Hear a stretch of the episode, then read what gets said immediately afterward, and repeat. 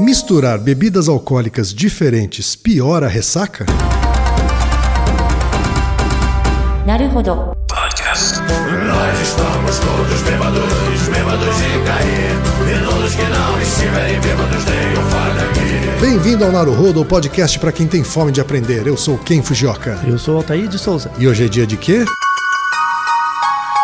Ciência e senso comum. E hoje é dia de confrontar a ciência com a sabedoria popular no Naruhodo, Altair. Isso, essa é uma pergunta muito frequente. É verdade, uma pergunta muito frequente que veio como sugestão de pauta do nosso ouvinte Lucas Franco, de 29 anos, que é programador em Belo Horizonte, Minas E Gerais. qual é a pergunta? Olá, amigos do Naruhodo, tudo bem? Uma sabedoria popular diz que quando você começa a beber uma determinada bebida, você não deve partir para outra, senão você vai passar mal ou ter uma ressaca absurda. Quem aqui nunca ouviu isso? Eu acredito e já vivenciei isso. Se começo a beber cerveja, não posso pular para o vinho. Preciso continuar na cerveja até o fim da noite. Já a minha esposa, que trabalha na área de saúde, diz que isso não faz o menor sentido. E aí, é verdade ou não? Abraços e parabéns pelo podcast. Essa é a pergunta do Lucas, ô, Thaí. É a pergunta, na verdade, que deve corresponder à dúvida de muita gente, né? Porque essa é uma. Essa é sem dúvida uma, uma afirmação bastante recorrente na sabedoria popular. Não misture bebida alcoólica. Começou com a cerveja, vai com ela até o fim. Começou no vinho, vai com ele até o fim. O que, que diz a ciência, Altair? Então, Lucas, confie na sua esposa, viu? Como sempre, é ela que tem razão. Confie nela que é na área de saúde. É mito, tá? É mito essa história de misturar diferentes tipos de bebida piora a ressaca. O que importa, na verdade, é o teor alcoólico que você consome. né? Exato. Então, assim, de forma bem geral, né? Agora no Brasil, em geral, tem essa onda das cervejas artesanais. Eu vou falar de um jeito bem leigo, tá? Mas basicamente você tem as bebidas fermentadas e destiladas. São uns dois grandes grupos. sim. Isso, aí tem os processos de fabricação de cada um que são diferentes. No entanto, o produto final de um processo de fermentação ou de destilação é que você tenha um substrato, né, uma quantidade de, de bebida com álcool. O álcool é sempre o mesmo.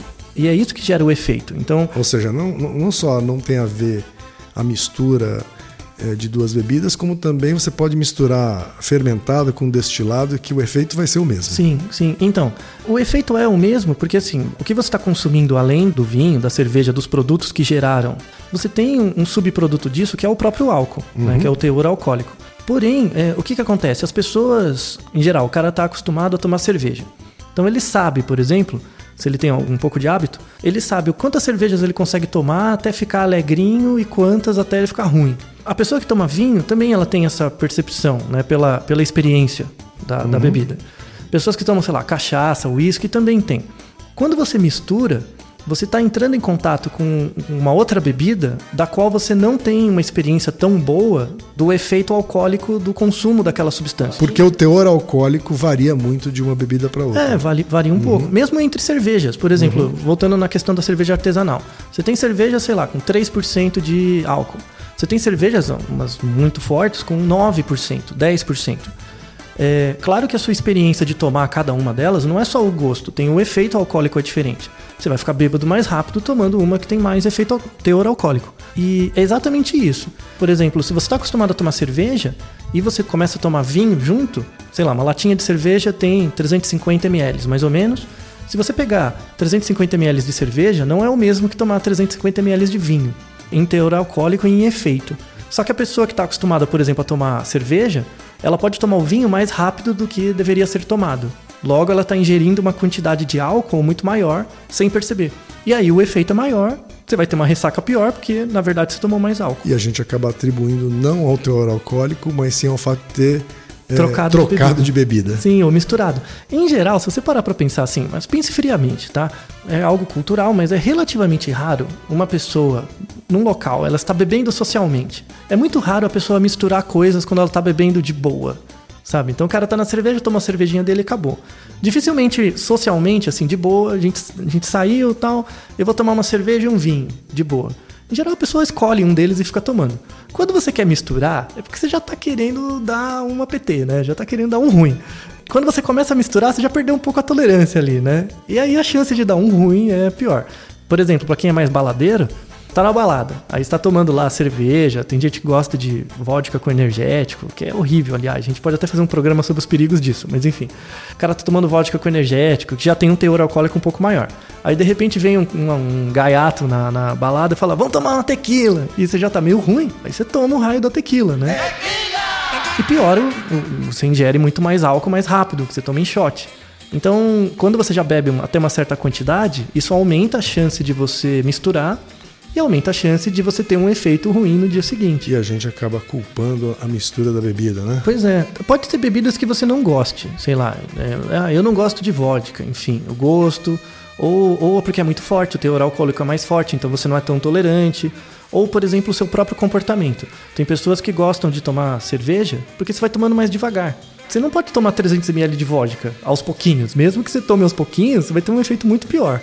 Então, é, tem uma relação entre o tipo de bebida, o seu comportamento em relação ao álcool, também, ao consumo de álcool, né? Se é um comportamento mais social, se é um comportamento mais ansiogênico, então a pessoa bebe porque ela está ansiosa, então ela bebe mais. Ou mesmo o grupo. Às vezes o grupo também ele regula o quanto você bebe e o efeito da bebida. É que as pessoas não percebem muito isso, né? Porque acontece tudo junto. Elas percebem mais a bebida em si, mas com certeza é mito. Tá certo então, Altair. Eu vou continuar na minha gin tônica. Sim, agora você viu que não tem perigo, né? Isso, então a gente vai acabar não misturando simplesmente porque gosta de ficar numa só. Isso. Siga o seu gosto, não beba demais, né? E aproveite. Naruhodo, ilustríssimo ouvinte.